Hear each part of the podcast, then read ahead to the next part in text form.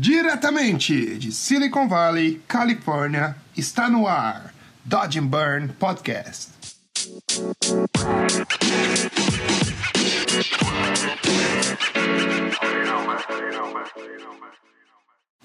Fala galera, estamos de volta com o Dodge and Burn Podcast. Aqui quem fala é o seu host Hugo Seneviva. Nessa semana eu vou bater um papo com meu amigo e antigo mentor Adriano Zagotes. O Adriano foi um, ele foi designer, diretor de arte, mas foi na fotografia e composição que ele desco descobriu a paixão dele por imagens. Ele tem uma experiência muito foda. O cara já trabalhou nos estudos de foto mais pica que existe. Ele vai contar para vocês durante o podcast. O cara que tem muita experiência, um cara muito gente boa, que tem uma energia maravilhosa. E eu acho que vai trazer muitas coisas legais para vocês essa semana, galera. Eu acho que vocês estão precisando aí em casa, já que tá todo mundo de home office, né? As coisas não estão muito bem, mas a gente aqui estão fazendo de tudo para trazer uma energia boa para vocês e dar aquela motivada na galera. Então, sem mais delongas, vamos começar esse, esse novo episódio de Dodge and Burn com o meu brother Adriano Zagotes. E é isso aí, galera. Solta o som, DJ.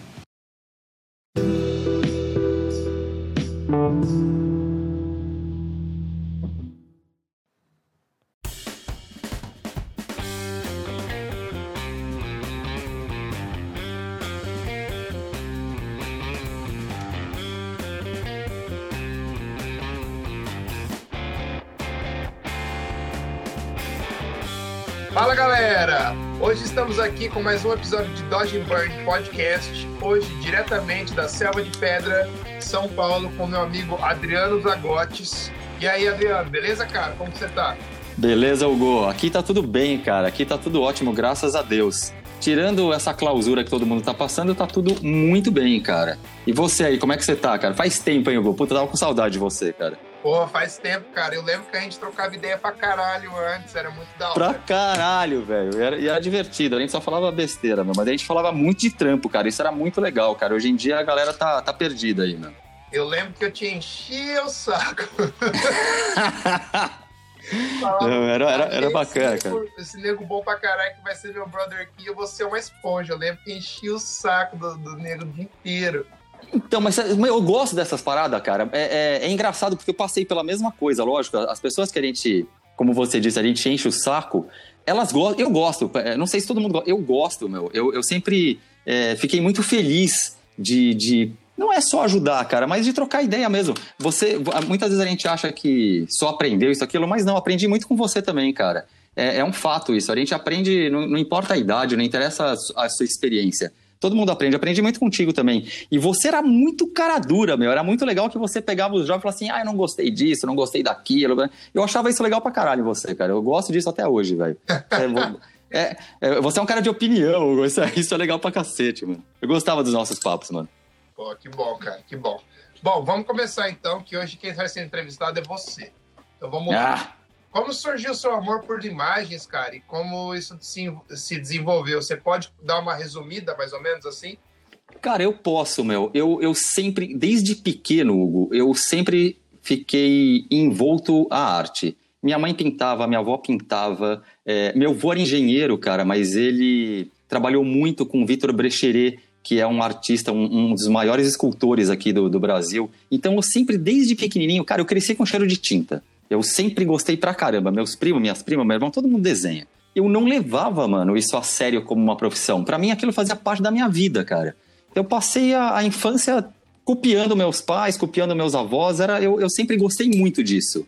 E não sei nem se eu ia ter um, um, um expertise aí em outras áreas, porque eu vivi isso. Sabe? Foi muito engraçado porque eu vivi a arte a, a minha infância inteira. Não, não, não tive muito como sair disso. Eu adoro, cara. Até hoje eu, eu adoro tinta, é, caneta, papel, lápis. Eu gosto. Eu, eu curto o físico mesmo. Eu, eu gosto disso. Ah, entendi. Você acha que isso te influenciou a seguir a carreira? Porque geralmente, por exemplo, eu quando comecei a fazer arte e tal, minha mãe me apoiava, mas tipo, ela não tinha nem noção do que eu fazia, tá ligado? É, influenciou muito. Meus, meu, meus pais, eles incentivaram, mas eu acho que ninguém tinha noção do que era trabalhar com propaganda. né? Muita gente pensa assim, ah, o cara vai ser ilustrador. Pô, na boa, isso pra mim era década de 90. Então, ilustrador trabalhava com HQ, trabalhava fazendo, puta, capa de disco, não tinha nada mais louco, louco que isso. Então, é, era uma profissão muito, é, às vezes, desacreditada, mas nunca deixaram de me apoiar. Eu fiz curso de desenho técnico, eu, eu, eu cheguei a fazer algumas coisas porque eu mesmo não sabia, eu não sabia onde eu ia trabalhar. Eu acabei indo para propaganda, hum, depois eu vou te contar essa história, ela é surreal. Eu fui para propaganda muito por acaso mesmo, mas eu não, não programei nada, não foi uma coisa planejada, saca? Mas me apoiaram sim, eles nunca, nunca foram contra. Mas eu acho que ninguém mais. Até hoje, meus amigos não têm muita ideia do que a gente faz, Hugo.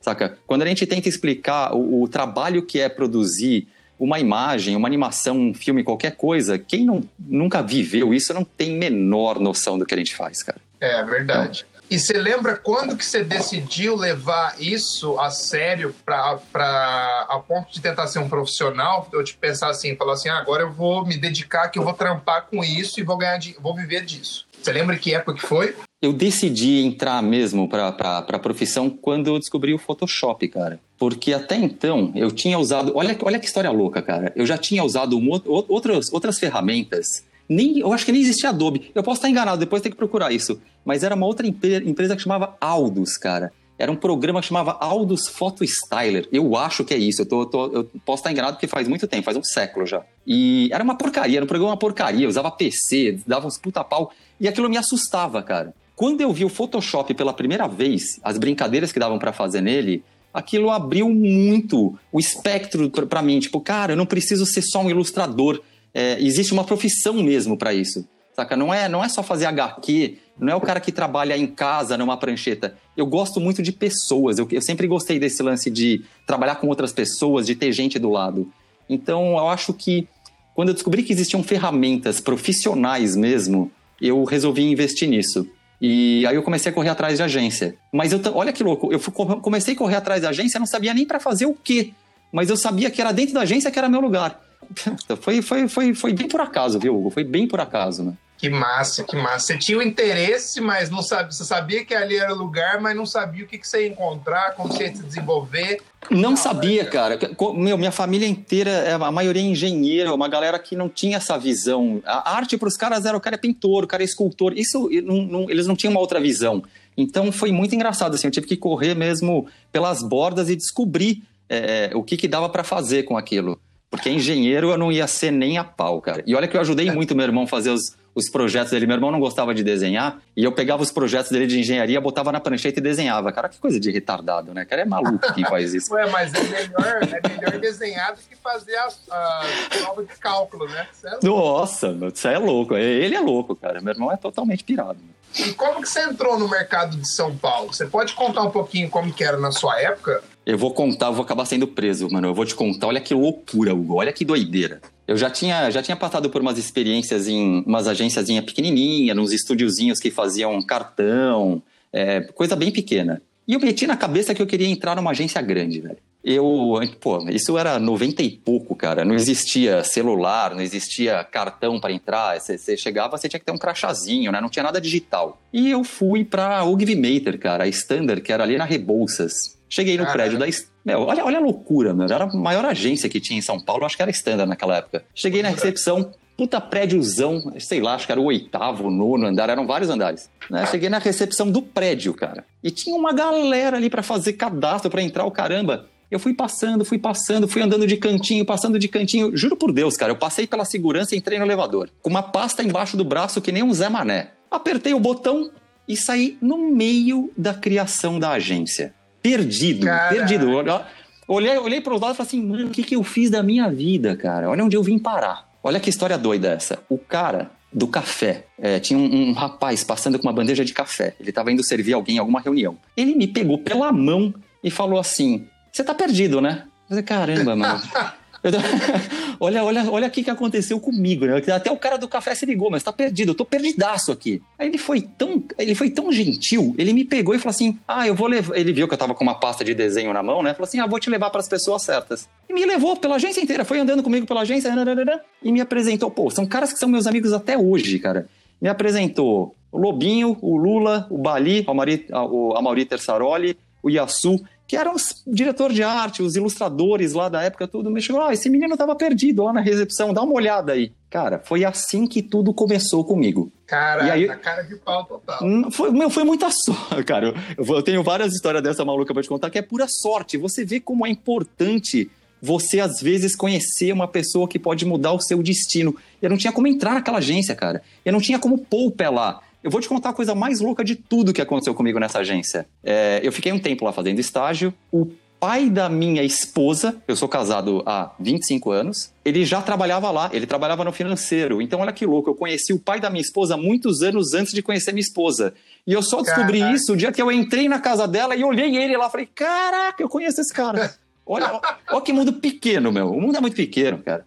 E foi assim que eu consegui meu primeiro estágio, cara. Foi, foi assim, foi entrando na caruda esses caras são meus amigos até hoje, eu adoro eles. Meu Balinha é um cara que eu tô sempre trocando ideia. E foi, foi sorte, Hugo. Foi sorte, cara. Foi muita sorte. Meu. E daí você ficou na OVNI por um tempo? Como, que foi, como você foi se, se desenvolvendo? Cara, eu fiquei muito pouco tempo porque foi olha, olha que bizarro, foi a época que estavam chegando os computadores. E eu lembro que tinha um departamento gigante na OGV de Pestap, que é aquela galera que ficava montando os textos, né, diagramando os layouts. E de uma hora para outra, cara, eu, pô, eu era, eu era um cara lá que não tinha, não conhecia muita gente, então eu não sei a história como que desenrolou, mas a minha visão foi a seguinte: é, muita gente começou a perder o emprego porque também acreditavam que o computador ia resolver tudo. Foi muito engraçado. Eu fui um dos caras que perdi o emprego. Eu perdi o estágio assim, rapidinho. Em três meses eu tava na rua, porque, cara, era, era, era muita gente que não tinha mais o que fazer dentro da agência. Foi bizarro aquilo. Principalmente essa galera do Pestap, que trabalhava com tipologia, né? Tudo no olho da rua. E eu acabei indo nessa barca e também acabei saindo da agência. Foi, foi, foi bem curto meu, meu, meu estágio ali. Aí eu fui pra Sal, que era o estúdio de design da DPZ. Lá era, era mais desenho mesmo, era legal pra caramba, cara. Lá era muito bacana também. Foi, foi show de bola lá. Irado. E depois? Putz, cara, depois da sal, mano, pra onde que eu fui depois da sal? Eu preciso pensar essas coisas, meu. Porque foi, eu fiz muita coisa nesse meio do caminho. Eu Bom, acho que... deixa eu jogar um outro, um outro tópico, então, para ver se eu consigo ajustar essa timeline. Eu lembro que quando, antigamente, quando a gente conversava, você falou que você trabalhou no Zufo, né? Fotografia por um tempo. Trampei quase 10 anos com o Zufo, cara. 10 anos, né? Que é um Foi. estúdio lendário, né? Nossa, cara. Que fez, que fez aquela. Aquele. Nossa, eu tava olhando de novo até que eu achei um link no Production Paradise aqui. Ele não tem o site dele mais, mas tem umas imagens no Google e tal. Cara, ele já fazia um tipo de trabalho impressionante antigamente, né? Cara, quando eu conheci o Zufo, ele, ele, era, ele era maluco, cara, porque quando eu conheci o Zufo, é, ainda não existia câmera digital, era tudo cromo. Ele era aquele maluco que fazia fusão de cromo com cromo e pintava com ecoline junto. Cara, era uma, uma loucura, era um trabalho muito, muito manual extremamente artístico. Ele, é, ele era, o cara é talentoso demais, o, cara era um monstro, meu. Aquele estúdio era divertido pra caramba. Era muito. Meu, eu quando fui pro FU, isso é muito doido. Eu trabalhava na FNASCA. Eu já estava trampando na FNASCA há um bom tempo. E, cara, foi a melhor época da FNASCA também. Eu lembro que quando eu trampei na FNASCA, ela foi, putz, sei lá, duas vezes a agência do ano. Foi, era, era absurdo, era um time, era insano o time que trabalhava lá. É, nossa, Edu, Edu Martins, Júlio Anderi, Eduardo Lima, o próprio Fábio Fernandes, cara, é um gênio. Aquele pessoal era, era monstruoso. O Marcos Monteiro, o Renato Amoroso, era só gente muito fera. Quando eu saí da FNASCA e fui pro Zufo, o Zufo também tipo, era o estúdio, um dos mais tops que existiam. Então eu continuei. Exato. Eu, eu, mantive contato com esse pessoal da agência porque eles queriam fazer trampo lá no Zufo. Então foi uma coisa assim que eu nunca perdi o contato com essa galera. Só mudou o tipo de trampo, né, na verdade. Mudou o tipo de trampo, exatamente, cara. Mas foi, foi bacana porque eu sempre mantive contato com, com, com o pessoal que eu gosto muito, cara. Eu, eu, eu, tive sorte nisso na vida, cara. Eu conheci, é, é, acho que 99% das pessoas que eu conheci são pessoas magníficas, cara. Isso foi, acho que o, o principal, assim, na minha carreira. Foram as pessoas que eu conheci. É, as pessoas tiveram paciência de me ensinar, saca? É, isso fez muita diferença mesmo, cara. Fez muita diferença. O Fernando era um cara, o Zufo, era um cara que tinha paciência de sentar do lado, explicar como funciona cada ferramenta. Na hora de clicar, ele me levava para o estúdio, mostrava como funciona essa luz, como funciona aquela, os detalhes. Meu, isso eu acho que faz muita diferença, você ter uma pessoa que sabe te guiar saca? Porque é um trabalho cansativo, é um trabalho que às vezes a gente fica é, exausto com a cabeça acabada. Se você não tem um bom professor, cara, um mestre mesmo, que te mostra que aquilo não é só um abuso, cara, ele tá extraindo de você coisas que você nem sabia que você ia conseguir fazer. Então, muitas vezes a gente acha Exato. que, pô, o cara tá abusando de mim, o cara... Não, o O cara tá te mostrando caminhos que você jamais trilharia sem esse aperto, sem. Sozinho. É verdade, cara. Isso aconteceu comigo mais de uma vez. É, o próprio trabalho da Gisele, porra, foram acho que 70 dias de trabalho. Cara, foram. Teve briga, teve gente querendo sair do estúdio, pedindo demissão, porque era um trabalho que nunca tinha sido feito, era uma novidade, que não tinha 3D, não tinha uma receita. E foi complicadíssimo. A gente inundou o estúdio inteiro e era uma, era, foi, foi, foi, foi uma loucura. Mas no final, cara, é aquela sensação de é, vencemos o jogo, saca? E vencemos o jogo de goleada. Então não tem sensação mais gostosa que essa, cara. É, isso, é, isso é demais mesmo. E trampar com uma equipe que. Eu acho que no nosso trabalho. Não, diga lá, diga lá. Não, fala aí, fala aí. Eu vou falar muito ainda, mano. Não, é que eu acho que no nosso trabalho é muito legal porque você passa, porque tipo, você, você se dedica ao seu lado emocional 100%. 100%. Então você vai nessa montanha russa, né, cara? É. De estar tá triste, de estar tá muito feliz, então é, mexe muito com a gente. Eu, eu, tipo, uma das coisas que eu mais gosto de fazer, esse tipo de trabalho que a gente faz, é porque você coloca a sua alma na parada, sabe? Putz, né, é, isso que você falou é verdade, cara. É, é, a sensação final é muito boa, cara. Isso é verdade. A gente se dedica de alma mesmo. Putz, só, tá aí uma, uma, uma, uma, relação muito boa que você fez, meu. É, é eu não tô desmerecendo outras profissões, não é isso, mas é muito diferente de você só tá vendendo um produto. É, eu acho, cara, que um, a, gente, a gente entra de alma mesmo nisso. Isso é legal pra caramba. Pelo menos a maioria do, dos que eu trabalhei, eles, eles entram de alma nisso. É do caralho. E você lembra quando você saiu do Zufo, você foi para onde? Você lembra? Cara, eu, eu saí do Zufo e voltei, foi muito doido. Eu saí do Zufo e fui para uma agência que chamava Agência Clique. Eu voltei para agência para ser fotógrafo na agência. Meu, foi outra época assim fenomenal, cara.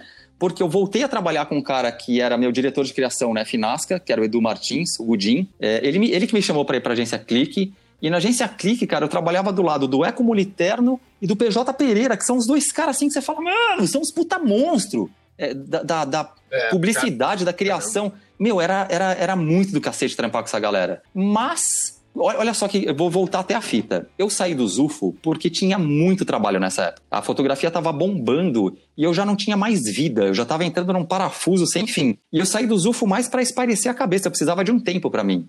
Então fiquei quase um ano na, na agência Clique e depois desse um ano o Zufo me ligou e me chamou de volta.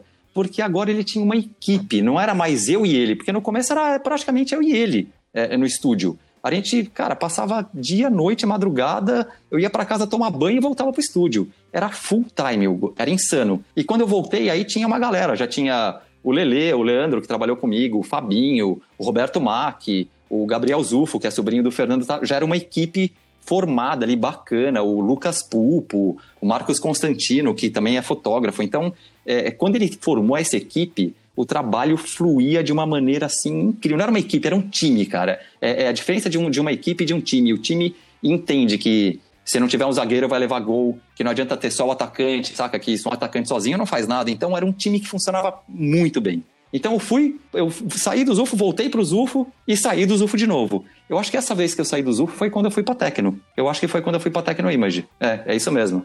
Bom, então você pode contar, você já conhecia os caras antes da Tecno? Como que foi que você realizou essa transição? Você já conhecia o Thiago? Não conhecia, não, antes? não conhecia. Não, não, não. É, olha que viagem. Um, um dos sócios da Tecno Image, o Guilherme, ele era meu amigo já, puta, a gente é amigo de infância, desde os sei lá, dos 14 anos de idade a gente era amigo. E ele era um dos sócios da Tecnoimage.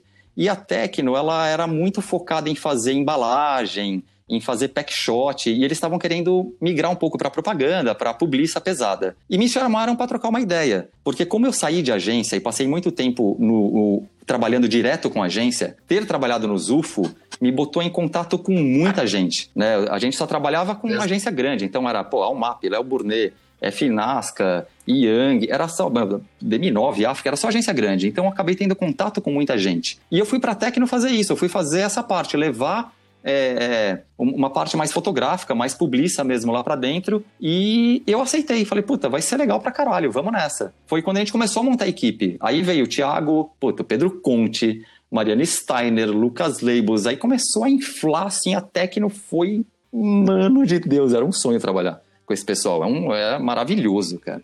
Era absurdo aquilo. Absurdo. Esses caras são filho da mãe, Hugo. Puta que pariu.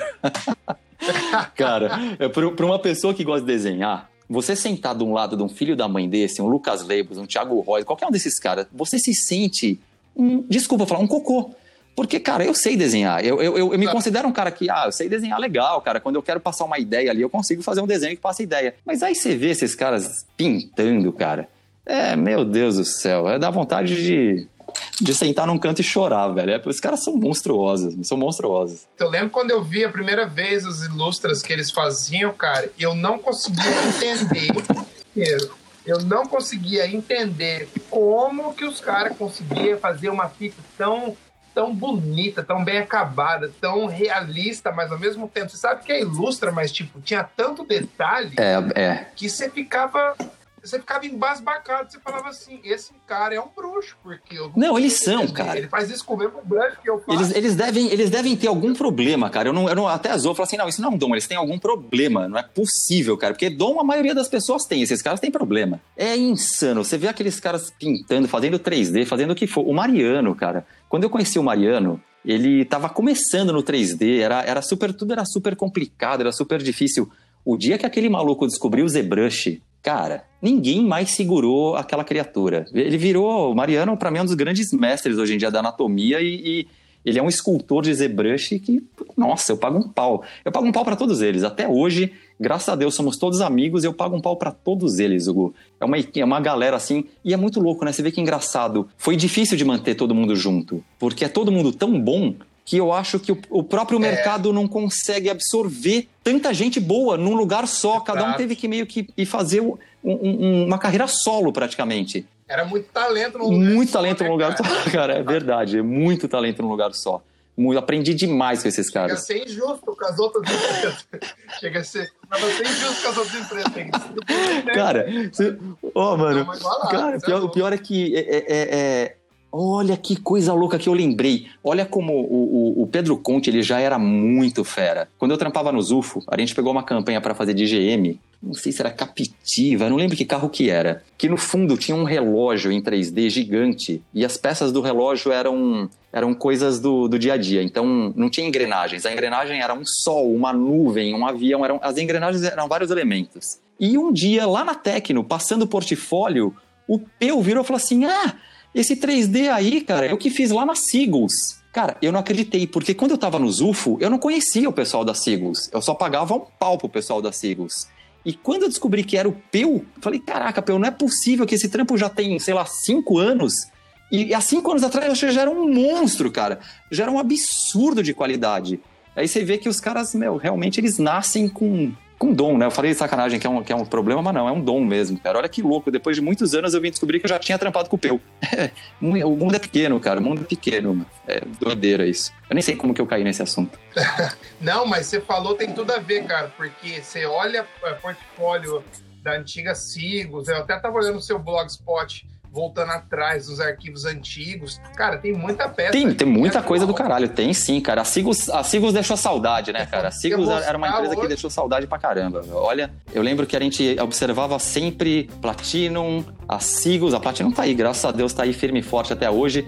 E a Sigos era uma empresa que eu, eu, eu me impressionava com, com a visão que eles tinham artística mesmo. Eles não eram só técnicos, cara. Eles tinham uma pegada muito diferente. Era, era uma das, das empresas que eu mais admirava mesmo era Siglos, cara. Eu gostava muito.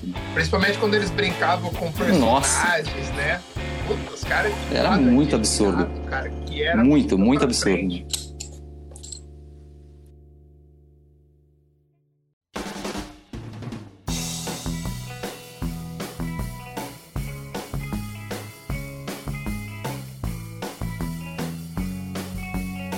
Você é um cara que já, que já trabalha com isso faz muito tempo. Como que você vê essa popularização que começou agora com redes sociais e tudo, uma popularização da nossa profissão? Você acha isso uma coisa legal ou uma coisa meio perigosa que vai. Que, por exemplo, que acontece, que nem a gente estava conversando em off antes, que tem muita galera que não conhece a história da publicidade ou a história da, da arte no Brasil. E tem muita gente que não conhece grandes estúdios que já passaram antes, que, que basicamente formaram essa galera que trabalha hoje com isso. Qual é a sua opinião dessa popularização com as redes sociais da nossa profissão? Olha, Hugo, eu acho que não é só rede social. Eu acho que a gente teve uma, uma, uma ascensão muito rápida. Eu não, eu não sei ainda dizer se isso foi bom ou ruim, mas eu vejo muitas coisas desse tipo Hoje a gente tem muita gente fazendo isso porque é muito fácil de você aprender. Mas eu, eu, eu tenho medo que essas pessoas aprendam sem a referência, sem a leitura adequada. Você quer aprender a fazer um splash? Pô, entra lá no tutorial, você aprende a fazer um splash. Mas você não aprendeu a parte é, de iluminação, você não estudou é, é, é fotografia, você não estudou nada disso. Então você, é, eu tenho medo de a gente estar tá criando profissionais que não são completos. Eles, saca, as coisas acabam sendo feitas meio que por sorte, né? Então acho que a gente, a gente tem, a gente peca muito isso no Brasil porque é um país de sobreviventes, né? Muita gente aqui precisa sobreviver, cara, precisa pagar a conta de amanhã, precisa... então isso causa um, um, um problema profissional. Não, não acho que é ruim, não, não tô falando que isso é ruim. Eu vou dar um exemplo bobo, vai.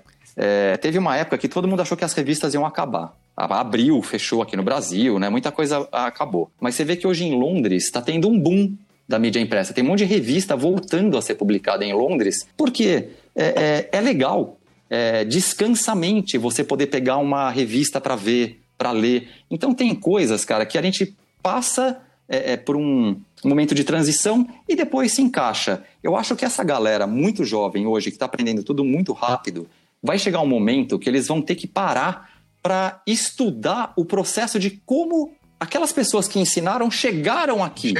Saca? É, eu, acho que, eu acho que isso vai ser uma necessidade para eles, porque hoje é muito fácil você aprender. Eu acho até que daqui a um tempo a gente vai ter máquinas que vão dentro de estudo de dados, é, estudo de comportamento, de tudo.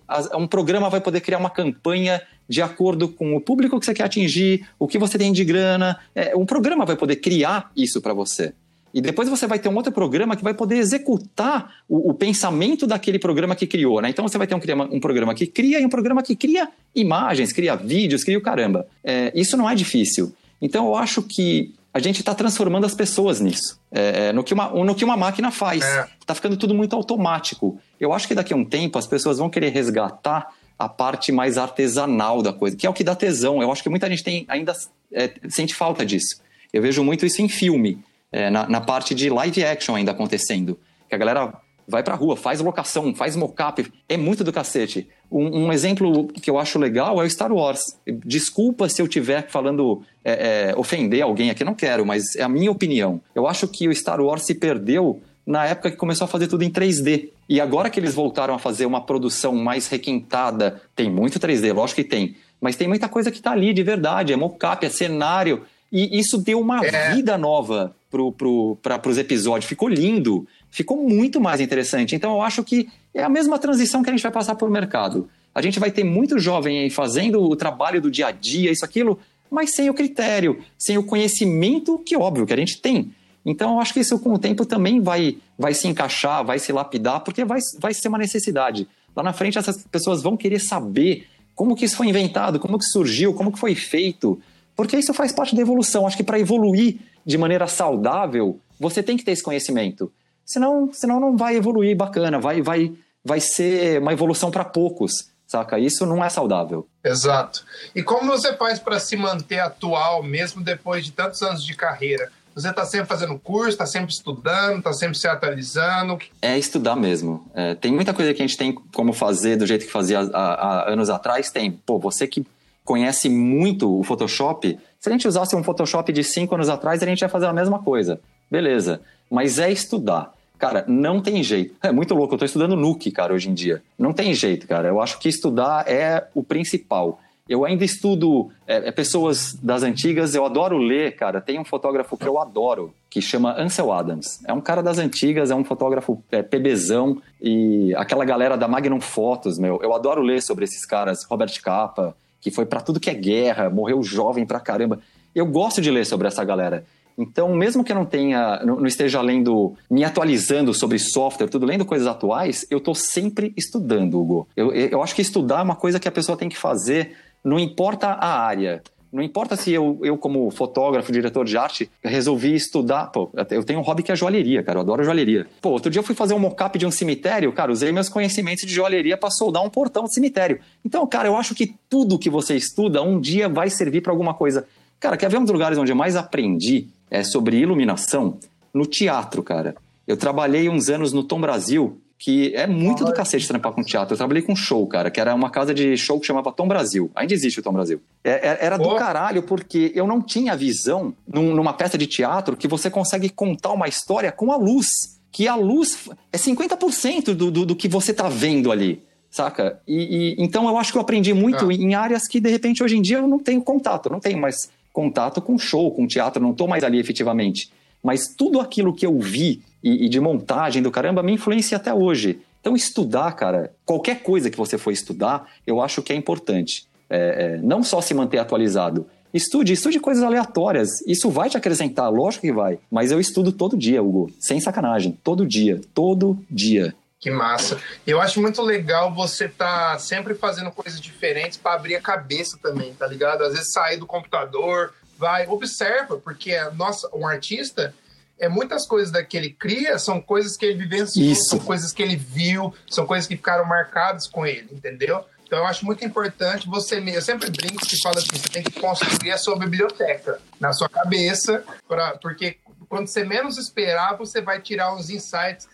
é isso mesmo, a cultura visual, né, que você vai adquirindo com o tempo, cara, é importantíssima, cara, eu, eu também acho. E, e, e o lance de aprender coisas diferentes eu, eu passo muito por isso, Hugo. Muitas vezes, pô, lá, no, lá na Tecno você tem todo, skills de todo tipo, né? Então você tem o cara que manja da modelagem, da iluminação, da animação, é, é, desde a pré até a pós, eu tenho que saber um pouco de tudo. Por quê? Eu preciso saber pedir, eu preciso saber, eu tenho que saber o quanto Exato. eu posso extrair daquela pessoa, o quanto aquele software consegue me dar. Pô, às vezes a gente está fazendo coisa em software que o cara fala, não, não nesse aqui não dá. A gente vai ter que migrar para outro software. Então eu também acho importante a gente saber um pouco da nossa área, saber um pouquinho de tudo, porque quando você for dirigir a galera, você precisa saber o que pedir e como pedir. E se aquela pessoa não sabe o caminho, você tem que ajudar a achar um caminho. Então, cara, eu acho que dependendo, claro, do que você quer fazer na vida, cara, estudar um pouquinho de cada coisa é importante. É importante até para você ajudar as pessoas que estão vindo junto com você, saca? E não sair falando besteira também, que nem um, um babaca, né, meu? Você é um cara que faz de tudo, né? Foto, 3D, pós-produção. Tem alguma preferência? Tem alguma coisa que você prefere ou você para você qualquer arma é boa na oh, oh, eu, eu... Cara, eu gosto de fazer tudo. Na verdade, Hugo, tem coisas que não tem sentido eu fazer. Imagina, né? Você tá lá, cara. Eu, eu adoro, para começar, adoro fotografia e manipulação. Retoque. Isso é uma coisa que eu faço até por hobby. Se eu pudesse, eu nem cobrava. Eu falei, eu faço isso de graça, porque eu adoro fazer isso. Eu piro em fazer, fazer esse tipo de trabalho. Mas tem coisa que não tem, não tem, não teria função. É, é, eu trabalho numa empresa onde tem os caras mais fodidos de 3D, de ilustração. Qual seria a função de eu querer fazer? Ah, eu vou, eu vou fazer esse 3D. Seria até seria besteira minha, saca? Então, é, é, gostar eu gosto, cara. Eu gosto. Às vezes eu tô em casa aqui, até pilho. Eu tô fazendo um trampo aqui é, no, no, no, home office que, que é de 3D. Estou né? fazendo junto, junto, com o Douglas Shimada, que está fazendo uma parte, estou fazendo outra. Mas eu não me meto a fazer 3D. Eu não, não, não faço isso, porque eu sei o quanto, sem sacanagem, eu sei que os caras são mil vezes melhor que eu. Então eu gosto mesmo de foto. Foto é uma coisa que eu gosto, é, eu curto fazer. E manipulação, cara, são coisas que realmente eu faço sem cansar. Eu consigo ficar três dias fazendo sem comer e sem dormir, que eu não me, não me canso. Eu tiro energia disso, é impressionante, cara. Parece que isso me alimenta, cara. É quase doentio, né, cara? Mas é verdade. Não, não é doentio, é amor pelo trampo, cara. É diferente. Às vezes você tá fazendo trampo, você entra no, na zona, você fica focado. Cara, eu não, eu não sei se, se isso mudou tanto assim, mas, cara, na época que eu comecei em agência ali, 90 e pouco, era muito normal você varar uma noite, você passar a noite numa gráfica, você passar a noite, pô, não sei se você lembra do. Tinha uma, uma casa de retoque que chamava Casa do Vaticano. Pô, ia direto. A gente morava naquela porra é, daquele Vaticano. Então era uma coisa que para mim era muito normal. A, a dedicação para mim era uma coisa de todos. Eu via, pô, o Fábio Fernandes, dono da agência, se matava de trabalhar, tava em todas as reuniões, era uma. Eu falava assim, meu, esse cara tem um sósia dele, não é possível que ele consegue estar em dois lugares ao mesmo tempo. Então eu sempre via isso como normal. A dedicação é, é, é, extrema mesmo, é normal. Eu acho que isso sempre foi assim, né? Se você pegar aí grandes exemplos é, do cinema, da fotografia, é, da arte, meu, Michelangelo, Da Vinci, qualquer um desses caras, Caravaggio, esses caras não, quase não tinham é, a vida com família, né? Eles não constituíram família, porque era uma dedicação ao trabalho, 100% ao trabalho. E eles não faziam só o que eles queriam. Porra, os caras faziam o que o Papa mandava, o que era o que eles eram, o que os médicos pagavam. Então, a gente às vezes tem a ilusão, tipo, não, eu sou artista, faço o que eu quero. Assim, não. Nunca foi assim. Não entra nessa vibe. Você pode acabar sendo um cara frustrado na vida. Então eu falo para todo mundo que quer ter um emprego, velho, Exato. tenha um emprego e faça o melhor possível. Surpreenda as pessoas com, com, com o seu potencial. Mas você não quer se perder, faça trabalhos pessoais. Porque no trabalho pessoal. Isso é muito legal. O trabalho Exato. pessoal mostra para você também quem é você. Né? Quando você consegue sair ali da, do, do, do trampo, desligar daquilo e se dedicar um trampo pessoal, aí você vê quem é você mesmo de verdade. É, então eu tento não deixar o, o trampo me poluir, porque óbvio, isso acontece com todo mundo. Tem trabalhos que a gente nem bota no portfólio, né? Tem coisa que você fala, meu, nossa, que vergonha, fui eu que fiz. Sempre vai ter aquele que você quer fugir, né? Aquele trabalho que você não quer nem falar que foi você que fez, meu. Eu escondo, meu. Hum... não vai Exato. ter jeito, cara. Então, os trabalhos para pagar a conta, né? Que a gente fala de já, Exatamente, meu. e, e... Mas o lance que você falou de dedicação é muito irado, cara, porque desde que eu aprendi, desde que eu comecei a aprender Photoshop, isso já era uma coisa meio que meio que certa. Tipo assim, você tem que se dedicar pra caralho, senão você não vai chegar no nível Sempre, sempre. Sempre, sempre. Isso era tipo, sempre. Eu nunca escutei outra coisa. É um fato, né, cara? Você... Por isso que às vezes eu vejo os negros falando, o cara que, tipo, com dois anos de carreira hoje em dia fala assim: não, eu quero ser especialista, só vou fazer isso porque eu só gosto de fazer isso. Fala, brother, você tem que sofrer um pouco na vida para você poder desenvolver, senão você não vai nem atingir o seu potencial máximo. Às vezes a pessoa Is, é. muita pressa, saca? Tipo, você tem que deixar o negócio ir step by step ali, vai subir. É isso escada, mesmo, cara. Uma hora você vai chegar. Não, eu concordei com tudo que você falou, cara. É, é, isso que você falou é um fato, cara. Você não pode ter pressa, mas ao mesmo tempo não abandona o seu projeto, cara. Não, você pode deixar ele para amanhã, mas não deixa ele para depois, assim, tipo, ah, outro dia eu faço. Não, cara. Isso é dedicação a isso mesmo. Mano. É isso aí, cara.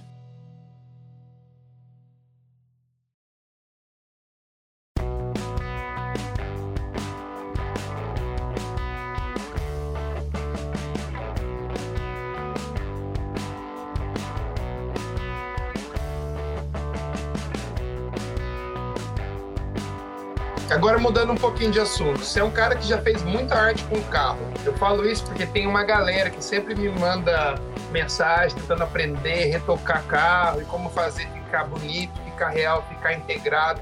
Você tem algumas dicas para dar para essa galera que quer se especializar nisso? Tipo, alguma.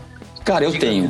É... Quando eu era moleque, ainda não trabalhava nem nada, tinha lá meus 14, 15 anos, eu adorava desenhar carro eu estudava é, é, é, livros de design de carro, eu estudei é, é, um monte de coisa. Hajime Sorayama, que fazia aqueles puta trabalho com cromado, caramba. Eu sempre estudei muito design. Então, eu acho que isso é importante.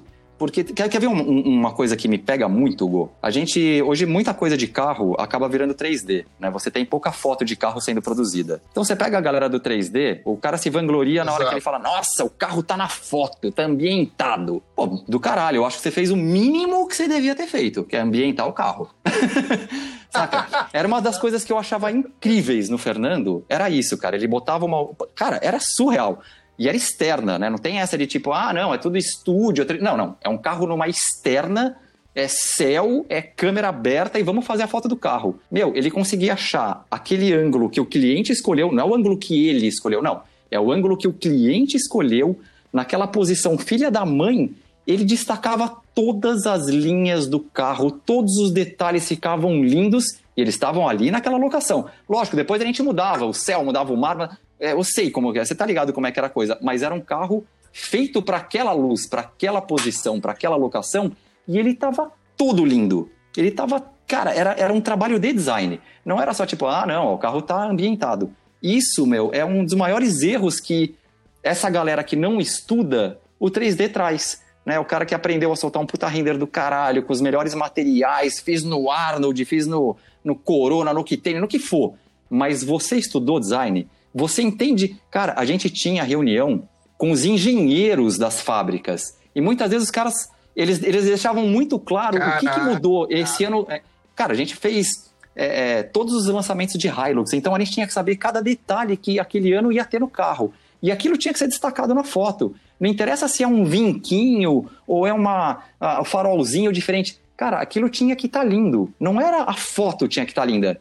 Porque a gente está vendendo carro. Isso é um, é um, é um fato, gente. Está vendendo um produto. Então não é só uma foto linda, é uma foto linda com um carro mais lindo ainda. E é assim que tem que ser. Então, estude design. Exato. Tem que saber design. Você tem que saber como mostrar os ângulos mais bonitos. E é isso, cara. Eu acho que tem que estudar design e estudar iluminação, né? O cara tem que saber iluminar, meu. Tem que estudar muito isso. E é design e iluminação. Você fez carro pra caramba, né, Hugo? Você também você sabe bem como é isso, cara. Eu fiz, mas na época que eu fiz, foi mais foto, cara. Era bastante foto. Eu, não, eu fiz poucos carros em 3D, porque quando eu tava na Vista, tinha bastante carro. A gente fazia, trabalhava com a Toyo, né? Então era tudo foto. E eu, e eu aprendi a amar foto, cara, principalmente para carro, porque eu não sei, eu acho que tinha uma. trazia uma alma melhor para a imagem. Não sei. Ah, eu concordo. Eu gosto muito de. Cara, assina é embaixo. É eu assino embaixo. Esse cara assina a hora que vem 3D, o XR, né? Com todos os passes que existem, e pan, e pan. Eu falo assim, mano, você pode me tirar um build, pelo amor de Deus, eu quero só o build do carro, vou trabalhar no build. cara, eu não uso nada daqueles negócios, cara. Eu não uso, eu não quero espécula, eu não quero diffuse, eu não quero nada disso, cara. Eu quero build, bonitão. E porque eu acostumei a trampar com a foto também, cara. É... é cruel isso, mas é verdade. Eu gosto de trampar com build, cara. Não, não me dê passes. Não, o que é engraçado, porque mesmo quando você faz a parada em 3D, o seu resultado, você quer que ele seja isso. mais próximo de um fotográfico, entendeu? Então, eu acho que o que você falou tem que ser, não é ser Obrigado, cara. Valeu, Hugo.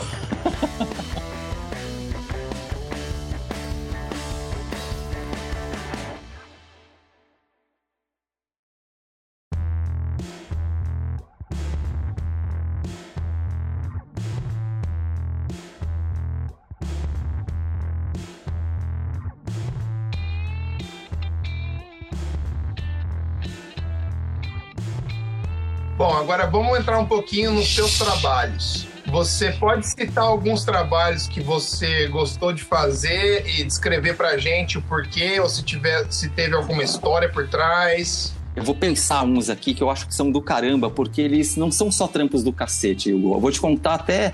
É, nossa, eu lembrei de um que tem um lado emocional, cara. É, eu, vou, eu, vou, falar sobre esse, eu não devia, eu não sei se eu devia, mas eu vou contar.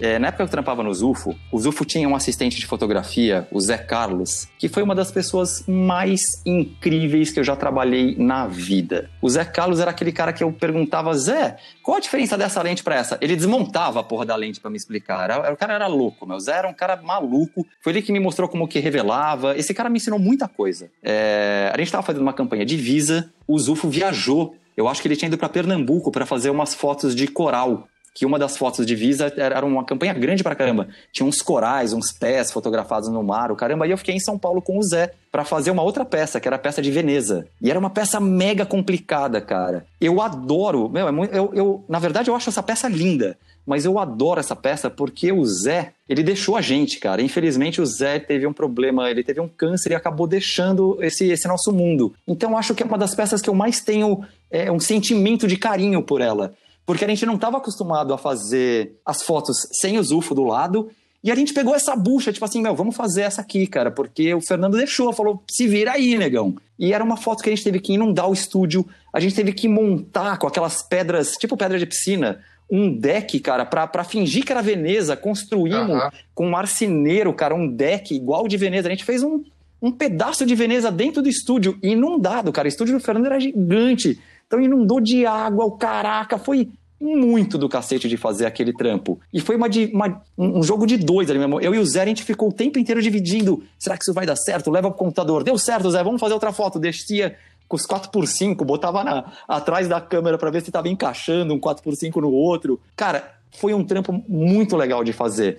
Eu acho que não foi o trampo mais difícil, mais complexo, nada, mas é um dos trampos que eu mais tenho como carinho, assim, de ter realizado com um cara que eu adorava, mano, que eu amo até hoje, cara. Eu acho que esse foi um dos trampos que eu mais me, me pegou, assim. Mas o trampo da Gisele, eu acho que é o trabalho que mais me marcou pela dificuldade, pela confiança, cara, que o Celso Alfieri, que era o diretor de criação, botou na, na, no estúdio que vamos fazer. No começo, Hugo, dava tudo errado. Até, até pro Fernando fotografar água voando, era difícil, porque a água tinha que ficar bonita, ela tinha que ter um desenho bonito. E a gente começou a receber desenho do estilista, porque a gente tinha que fazer o, o, o vestido que o estilista estava desenhando. Não era um vestido qualquer. Mandaram vários, saca? Então foram muitos testes Cara, esse trabalho foi insano, foi surreal. E eu nunca vou conseguir esquecer esse trampo, cara. E foi realmente. A, a gente conseguiu fazer muito pela direção do Fernando, que ele já tinha na cabeça como resolver, como fazer. Então, realmente, esse trabalho foi de tirar o chapéu, assim. Foi mais um,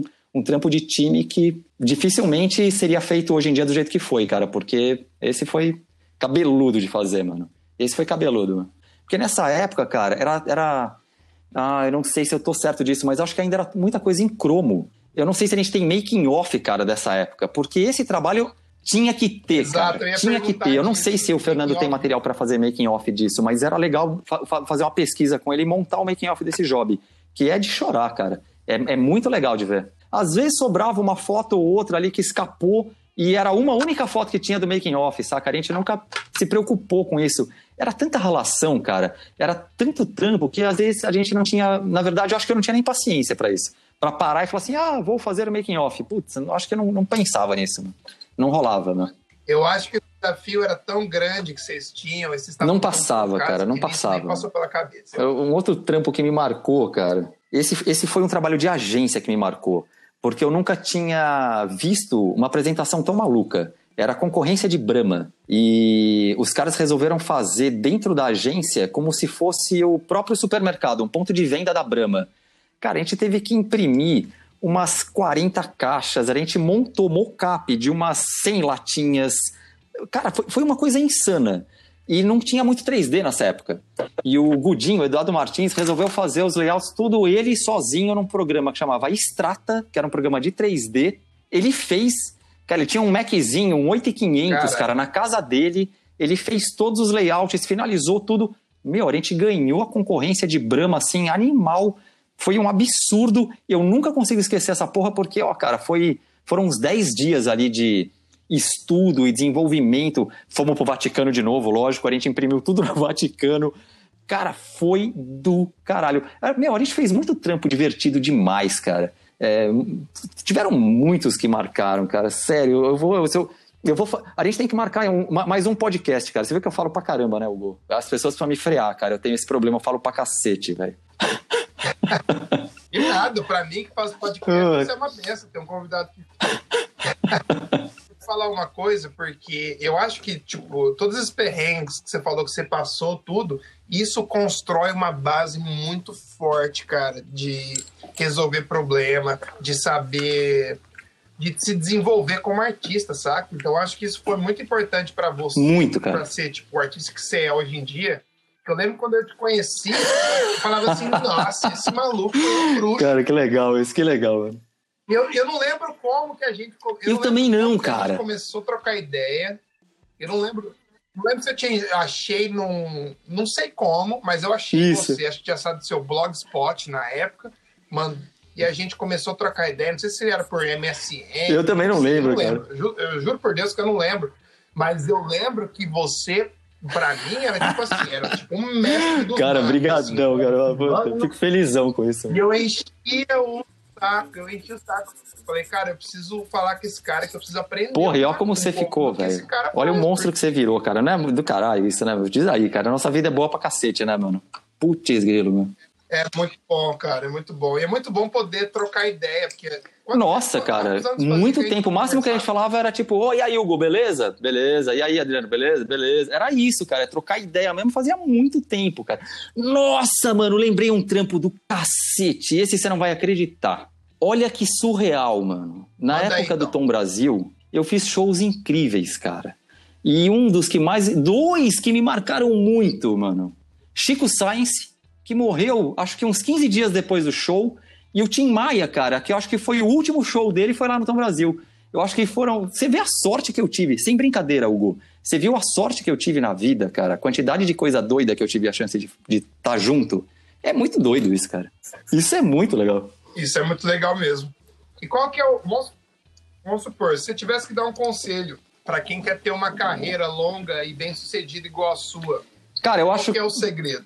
Cara, você tem que fazer o que você acredita que você é bom. Lógico que todo trabalho ele vai acabar te prendendo um pouco, porque você tem que atingir o que a empresa quer, o que o cliente quer, isso, aquilo. Mas eu acho que você tem que fazer aquilo que você acredita. Por isso que trabalho pessoal é importante, Hugo. Porque eu já consegui empregos sem querer, divulgando meu trabalho pessoal, cara. Isso é muito louco. Então, acho que você tem que fazer o que você acredita. Não precisa ser só no seu job.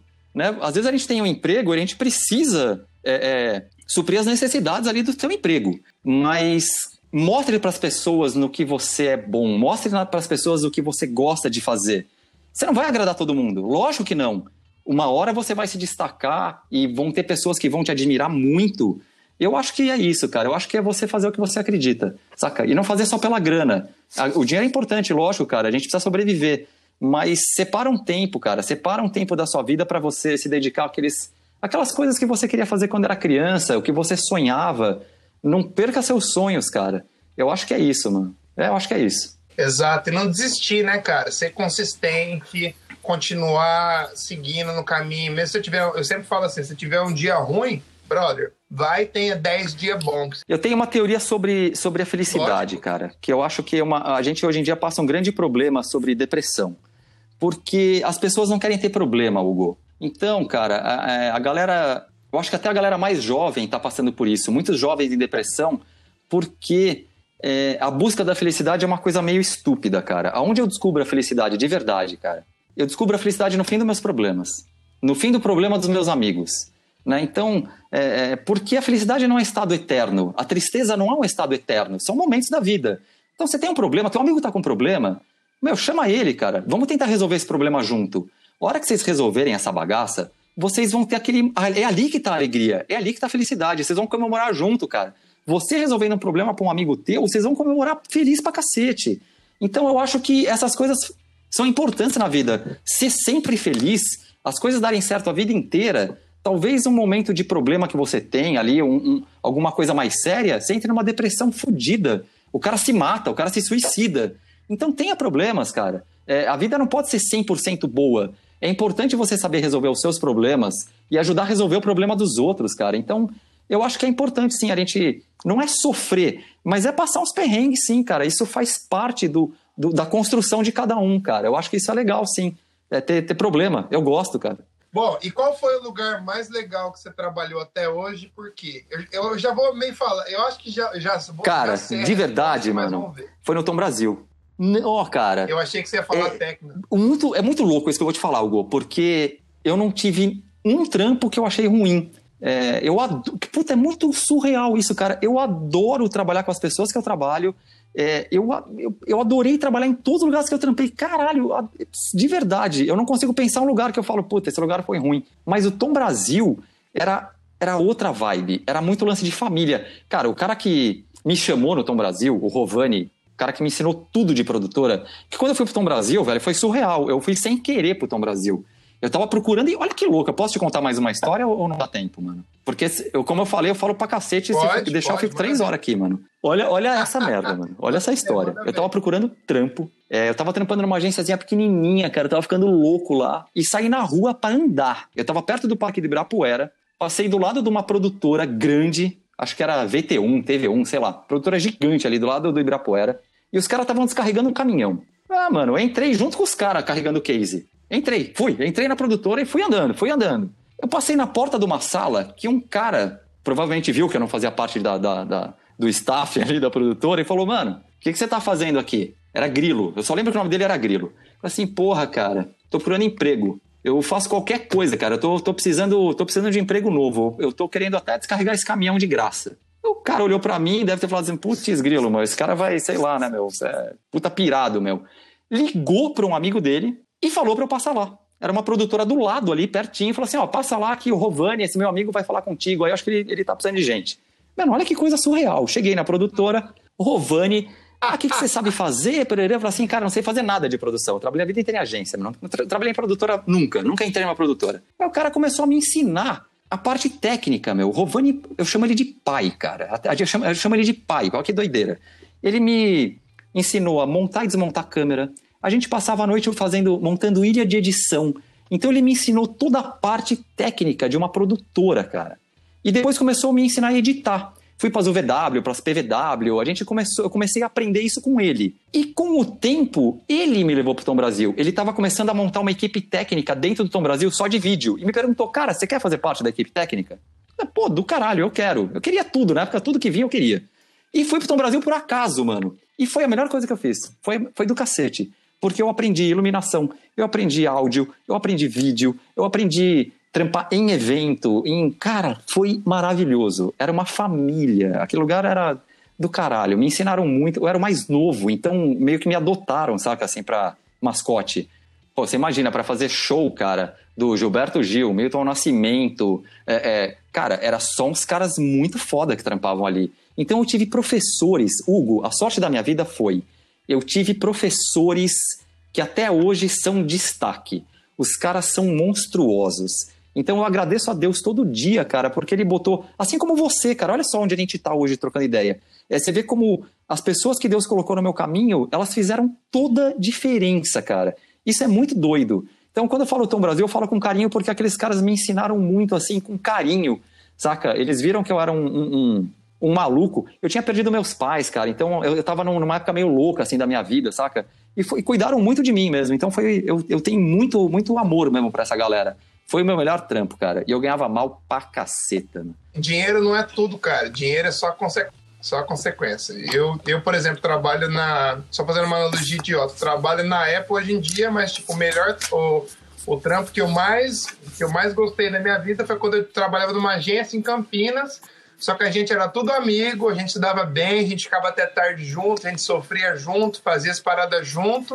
E tipo, eu tenho certeza que nunca vou trabalhar num lugar que, que foi aquilo, que eu acho que foi uma. Aconteceu, sabe? Tinha que acontecer e é uma experiência muito legal, cara. E o lance que você falou, a gente volta de novo, dos mentores e tal. É muito importante você ter pessoas que reconhece, nem que reconheçam. Exatamente, cara, talento, exatamente. É, teve muita gente ali que depositou mesmo confiança sem me conhecer, sem saber se eu ia dar conta ou não, saca? Mas são essas pessoas que sabem extrair da gente isso que, que tem valor, cara. Essas pessoas têm um valor que meu, é impagável isso, cara.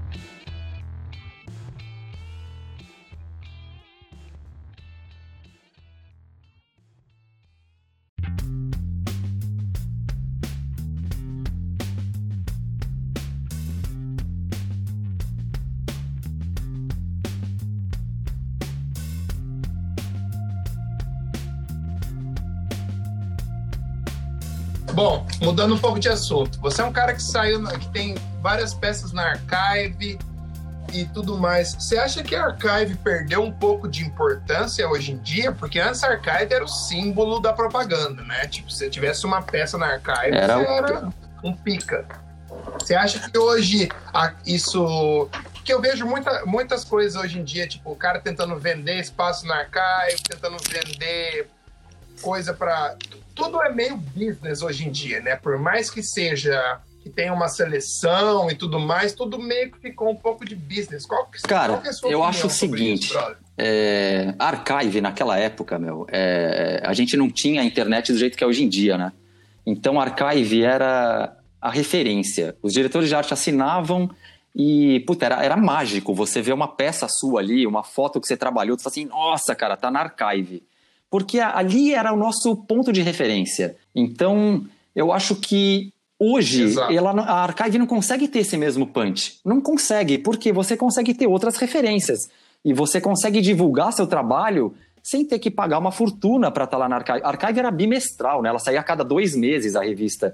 Então, é, até essa ansiedade de você querer esperar puta, é. 60 dias para ver a próxima, isso também fazia um trabalho mental é, essa ansiedade era, era, era meio saudável, saca? Porque você queria, ficava esperando aquilo. Hoje você não tem. É muito difícil você ficar esperando para ver. Não, hoje é automático, cara. Você teve uma ideia, já dá para botar no ar, a ideia tá ali. Então eu acho que a Archive perdeu esse punch, ela perdeu a força.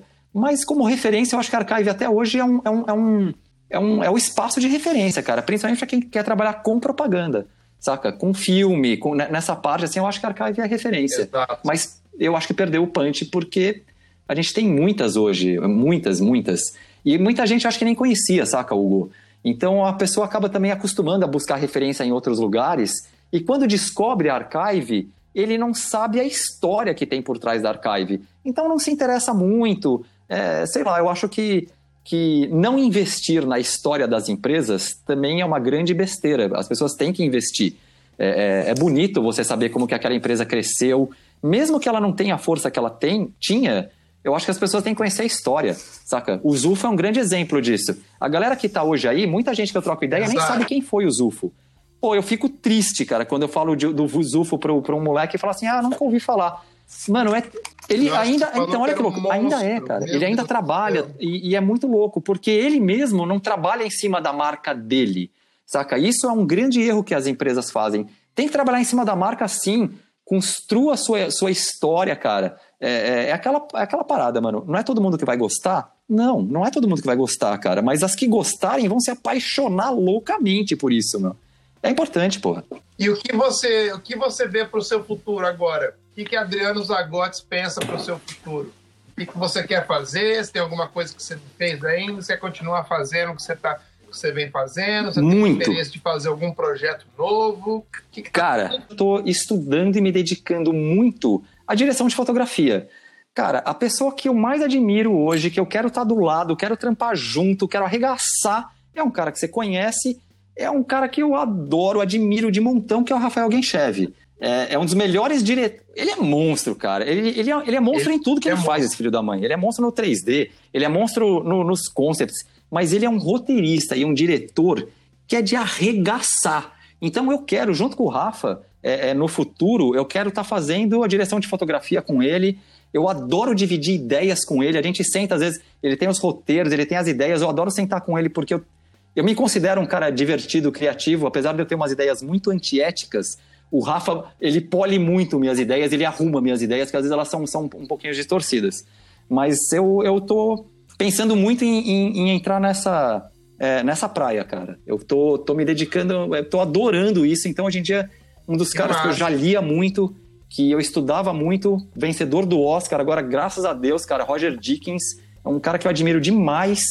E eu tô, tô investindo nisso, velho. Tô investindo pesado nisso. Mano. Que legal, que legal. E só um parêntese sobre o Genshin. Nossa, ele é gente tudo, boa cara, demais, cara. a gente tem que fazer. Ô, Hugo, vamos. vamos é, é, existe a possibilidade, a possibilidade de fazer um todo mundo junto, cara? Eu vou. Lógico, meu. Eu acho que você lógico, tem que fazer um com o Rafa, lógico. cara, que é um, é um, é um cara que ele tem muito para falar. O Rafael é um cara inteligentíssimo. Eu acho que tem que chamar ele para fazer também.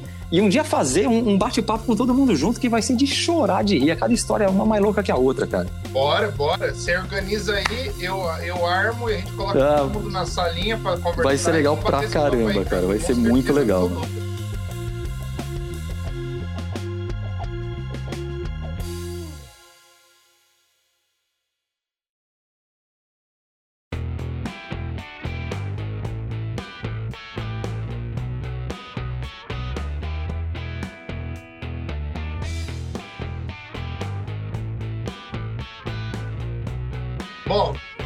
Na parte do podcast e agora a gente vai dar uma invertida. Putz, Hugo, é legal, cara. Essa aí foi boa agora. Eu vou te fazer uma pergunta, vou te fazer mais de uma, cara, se a gente puder. Vamos lá. Eu, eu, eu acho que você tem essa mesma parada que eu, cara, porque eu tenho, é, eu tenho um, um, uma loucura que eu sempre fico viajando constantemente nas coisas. É, eu nem assisto mais show, cara. Até falei pra minha esposa, depois da temporada do eu nem vou mais em show, cara, porque eu fico viajando nas paradas. Né? Eu sou o cara que vê bicho na nuvem. É, é... Outro dia eu fiz uma escultura com purê de batata. É, é umas coisas. Coisa de nego retardado mesmo, meu. Só que eu passo sempre pelo mesmo lugar e fico vendo como que a luz mudou, a plantinha que cresceu, como que. Cara, eu fico viajando nessas coisas. Quando você não tá trabalhando, Hugo, você gosta de buscar referência também, assim, em, em, em coisas aleatórias ou você, quando não tá trampando, você desliga totalmente das coisas? Vou ser sincero. Eu nunca desligo, eu nunca desligo. A única hora que eu desligo, esse pau eu tô dormindo, mas eu tô sonhando também. Então, eu nunca desligo porque eu acredito, eu sempre, desde o começo, quando eu comecei com esse lance de fazer arte e tal, eu acho que, tipo assim, o artista vive a profissão dele o tempo inteiro. Lógico que você não vai estar trabalhando o tempo inteiro, mas a sua cabeça sempre está ali buscando coisa nova. Principalmente a gente que trabalha com criatividade, quer sempre buscar um jeito de mostrar alguma, alguma coisa diferente, trazer um olhar diferente. Eu adoro essas paradas. Eu sempre tento ficar vendo coisa diferente, tipo, me forçar mesmo a vivenciar essas paradas para ver se eu tenho algum clique ou alguma coisa. Que nem o lance, por exemplo, comecei a fazer aquelas artes do jeito tradicional, né? Que eu sempre fazia em Photoshop, falava assim, cara, Photoshop eu já, eu já meio que eu já, já me sinto confortável fazendo. Você pode me passar qualquer jogo, eu posso sofrer e tal, mas eu vou acabar entregando. E aí eu tinha que. Eu, o maior aprendizado que eu tive foi que eu tinha que Isso. planejar todos os meus movimentos antes de começar a fazer, porque se eu Cara, animal game, isso, pra animal. voltar, tá ligado? E eu caguei algumas vezes, fiz algumas cagadas e tive que desmanchar tudo. Perdi, tipo, cinco horas de trampo.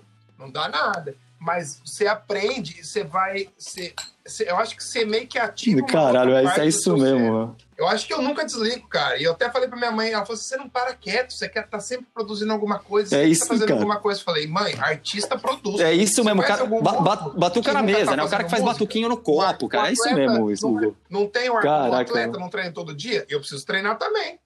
Entendeu? Mas eu você não tem o jeito certo. Você tem que, eu acho que você tá sempre, tem que estar sempre em busca de algo. É perfeito, Mas cara. É, tá- quê? é Eu- perfeita a sua resposta, cara. Puta, pior que a gente é isso mesmo, cara. A gente é parecido nisso, mano. Não, e que é engraçado, você fala, a galera, que, tipo assim, de todo. do- do- a- a- teve, tive vários mentores na minha vida, você, Paulo Botelho, uma outra galera, e toda essa galera que, que, que foi que me deu mentoria, eu percebo que a gente é parecido. É muito engraçado, cara. Engraçado. Fala assim, porra, e aí eu percebo que a galera que eu comecei a ajudar, É isso mesmo. os malucos começam a ficar meio parecido É isso comigo, mesmo, tá ligado? Aí eu falo assim, mano, tem que ter algum, algum algoritmo aí que tá, que, que, tipo, a, a nossas almas, o nosso cérebro é meio parecido, porque a, é, não, sai, não sai. Tipo, você não conhece um, um maluco que, que é diferente. Cara, a gente. assim, É porque sei. não, é, muito exatamente a mesma coisa, mas a gente busca coisas muito parecidas, cara. E- Então a gente acaba, acho que, percorrendo caminhos que podem não ser o mesmo, mas eles são paralelos ali, eles estão muito ligados, cara. Eu acho que isso que você falou tem, tem muita lógica, assim, cara. É Muito, muito certo isso. né? Eu acho que é mais identificação, né? Pela parada, assim. Não, não quer dizer que segue o mesmo caminho, mas se identifica com alguma coisa, com a personalidade, com a vontade, com o talento. E daí isso vai. Deixa eu fazer mais uma pergunta aqui. Uma pergunta mais. que, que eu acho que você, por estar trampando aí na Apple, é até interessante, cara. Você conversa com muita, com muita gente. É, você tram- trampa numa das maiores empresas do mundo. Quais que você acha que são as habilidades que vão fazer diferença no futuro? Porque, cara, a gente hoje em dia tem muita facilidade na execução, é, em desenvolvimento de pensamento criativo, caramba, parará. Né? Você vê aí que é, as máquinas conseguem hoje em dia te falar o que está vendendo mais, quando, qual é a época que você tem que fazer isso, aquilo. Mas o que, que você acha que para as pessoas vai fazer essa diferença, meu? Cara, eu até, até tava conversando com um amigo meu é, um pouco sobre isso. E você pensa assim, tipo, ah, beleza, a, é, a máquina vai saber fazer tudo que eu faço, tal, beleza. Mas tem vários, vamos supor, com, relacionando com publicidade. A maioria dos comerciais que são mais memoráveis são quando alguém fez uma coisa completamente inesperada, que provavelmente o cara tretou na, na reunião para aprovar com o cliente, o cliente aprovou meio assim, aí foi pro ar uma vez. Então eu acho que o principal diferencial do, do ser humano é ter é ousar, é tentar algo que ninguém estava esperando. O que eu acho que a tecnologia ainda vai ser um pouco difícil de chegar nisso. Porque o fator humano, por mais que você consiga quantificar e colocar isso em números e tal, e em software, tem várias coisas do ser humano que são muito legais, cara. Tipo, esse lance da ousadia, de saber explorar, de ter coragem, de tentar fazer uma coisa que todo mundo tá falando pra você que vai dar errado. Sabe? Cara, eu quis aplaudir aqui, meu, chupa galera. vamos Essa resposta foi fodida, mano. Puta que pariu. muito boa, meu, muito boa, cara. Eu não, não esperava essa resposta, cara. Muito boa, Hugo. Eu tenho mais uma que eu quero te perguntar, cara. O que, que você ainda não fez e que você quer fazer? Eu quero trabalhar em filme, porque você até falou que tava, tava aprendendo um nuke e tal, e eu comecei a dar uma olhada nessas paradas de tipo, pensando de como fazer a minha arte se integrar, tipo, com animação 3D, alguma coisa. Pô, demorou, cara. Você tem que fazer, Hugo. Você vai ser outro cara que vai arregaçar nisso aí, velho. Vai destruir, meu. Puta, que legal, cara. Eu vou te pedir umas dicas depois para o que estudar, mas eu quero, Ah, sabe- quero investir nisso É. aí, cara, porque eu acho que vai dar bom. Meu, Eu é, acho- é o Game cara. A gente tem que sentar com Não, ele, cara. É sério. A gente tem que fazer uma rodinha com ele, meu. Ele é, ele, é, ele é o mestre nisso, cara. Ele é muito foda. Muito foda. Então, demorou, já vou marcar isso aí, então. Cara, estamos chegando ao fim do podcast. Eu queria te agradecer do fundo do coração. Cara, eu que te agradeço. Pra mim é demais estar aqui falando com você. Não, não, não, é uma coisa que eu tô acostumado, cara. Então eu vou te falar que eu até fiquei nervoso no começo, mas eu me diverti tanto. Você pode me chamar mais 100 vezes, cara. Eu vou cascar o bico aqui, vou me divertir muito. Eu que te agradeço, cara. Eu agradeço do fundo do coração, cara. Tá com um brother fazendo isso, não, não tem preço, velho.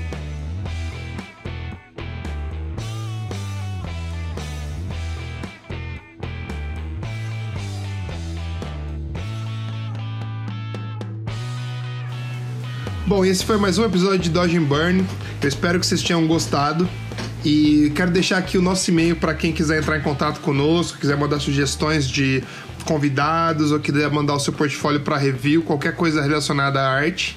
O nosso e-mail é dodgeandburnpod@gmail.com e a gente vai a gente está trabalhando para lançar o nosso grupo de ouvintes no Facebook que vão ter coisas exclusivas para vocês lá, mas eu vou deixar, vou comunicar vocês certinho quando for sair. E eu aviso vocês, beleza? E eu também quero passar para agradecer o Caio Vinícius, que tem dado uma força enorme pra gente. E junto com outros amigos, eu até fiz uma live com ele algumas semanas atrás.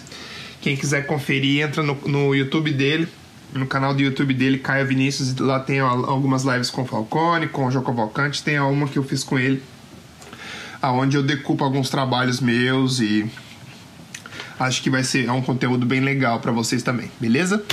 E é isso, galera. A gente está trabalhando duro aqui para trazer toda semana um convidado novo, assuntos diferentes, experiências diferentes para que motive vocês, para que vocês não desistam e vocês continuem nessa luta para alcançar o objetivo de vocês, seja ele qual for. E eu tenho recebido bastante mensagem também de, de de gente me agradecendo, de gente falando que o podcast tem ajudado muito e tal. Você pode ter certeza que a gente não vai parar e a gente está trabalhando muito para evoluir, para cada vez gravar coisas melhores, com, com, conteúdo melhor. Eu até troquei de software agora para a gente poder trazer um pouco de som com um pouco mais profissional para vocês. E é isso, galera. Vamos tentar interagir. Vamos. Eu conto com com vocês para ajudar a gente a divulgar, para ajudar a gente a fazer essa, esse podcast crescer, porque esse podcast é feito para vocês, saca? Então, se vocês não me ajudarem, fica meio difícil de eu fazer essa corrida sozinho. Então eu peço a ajuda de vocês, todos os amigos, compartilhem nosso podcast, se vocês gostarem, é lógico.